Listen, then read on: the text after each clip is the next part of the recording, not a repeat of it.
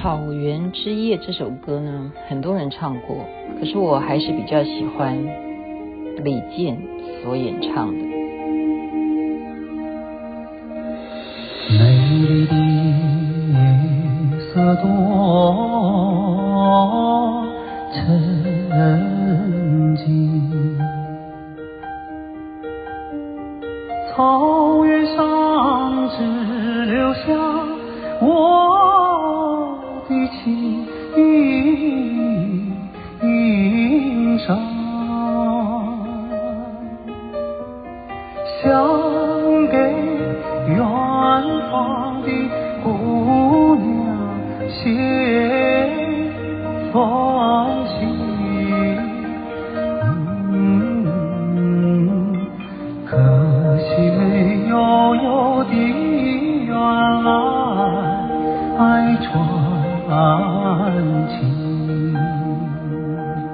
很美吧？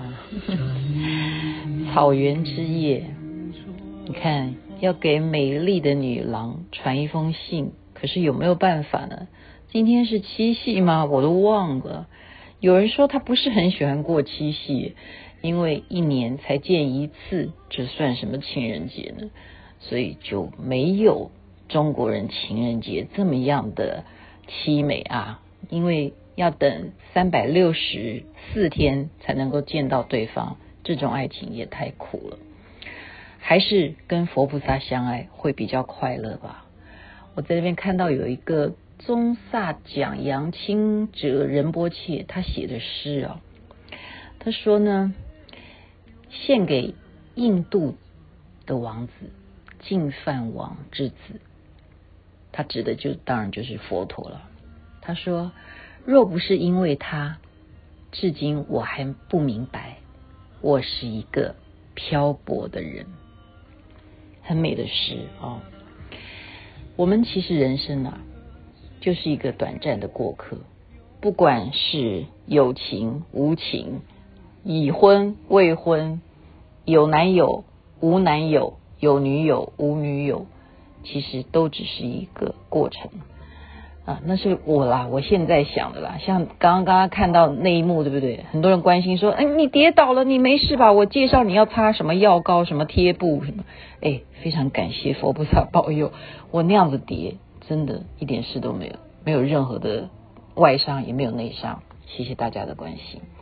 但是我刚刚给的那个影片，也是告诉大家，对不对？两个相扑选手要对峙的时候。往前冲，其实另外一个人是退一步，结果对方反而摔出去了。所以有时候用后退的方式，反而是制胜的妙方。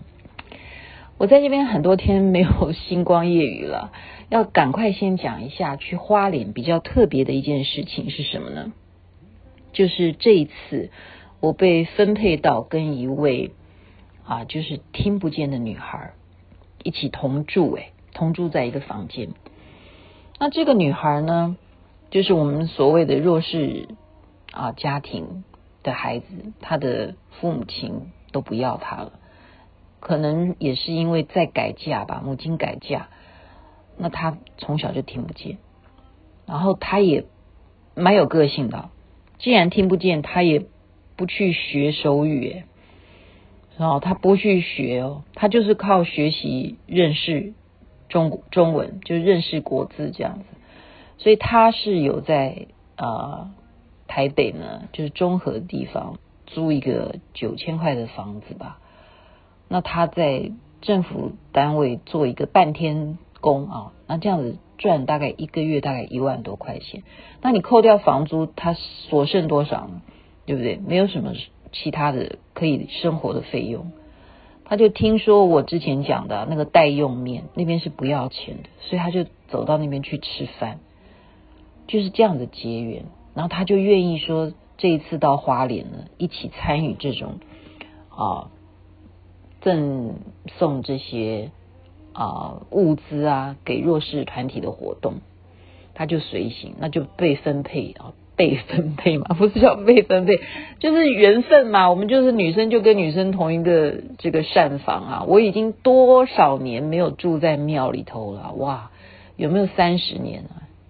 呃，应该还不到啦。我有住过西雅图雷藏寺以前的女生宿舍。如果这样讲起来的话，啊，这个膳房已经算是很好了。如果大家有看我在脸书上面的介绍，呃，那应该可以算有没有到二星啊？就是一个房间有四个通铺了哈，应该算有二星吧。如果要以等级来讲的话，然后它的厕所啊什么的，就是里头完全没有呃，感觉好像没有盥洗用品，是不是？那那个女孩就用简讯的问我，因为她会中文嘛，她就说我都什么没有带洗发精什么的，你有没有带？然后我就说啊，我也没有带。然后她说我很困了，我必须要先睡觉。我说完了，我是一个夜猫子，那我该怎么办？我说我眼罩借你好不好？那你戴着眼罩，然后我再去做我要做的事情。因为其实那天我很想要呃星光夜雨嘛。就她也不愿意戴我的口罩，就是蛮性格的一个女孩了。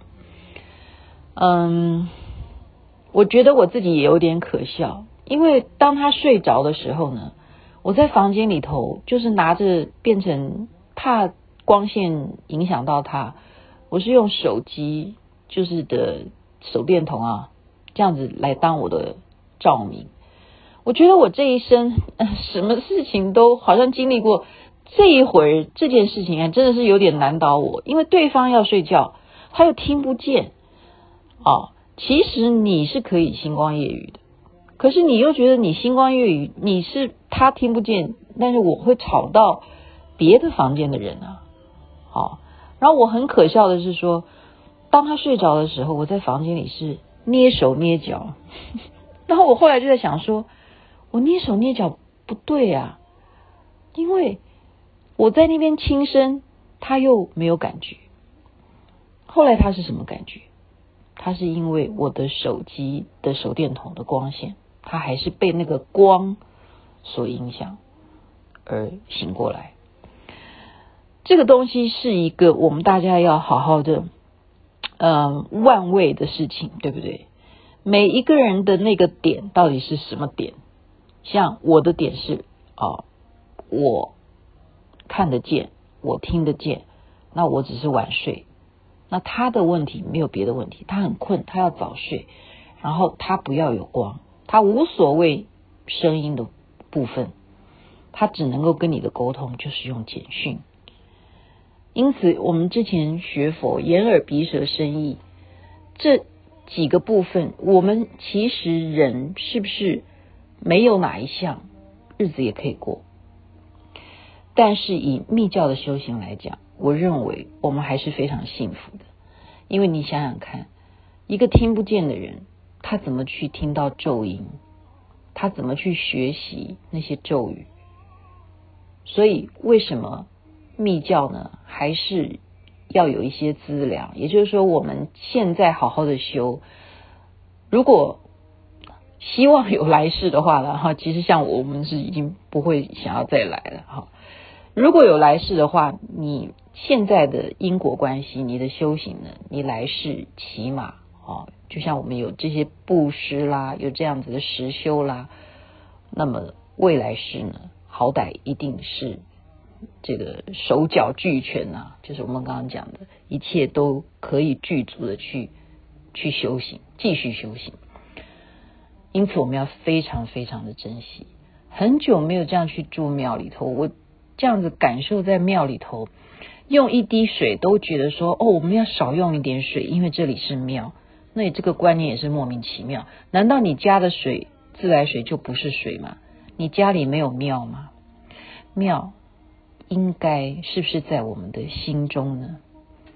哦，这一趟的花莲之行，我有很多的故事还要继续的分享给大家，但是因为现在时间晚了。而且有些人可能还要过过情人节，在这边还是就不免俗的祝福大家有情人终成眷属，婚姻幸福美满，家庭圆满，一切身体健康，光明吉祥，祝福大家喽！南无阿弥陀佛，南无观世音菩萨。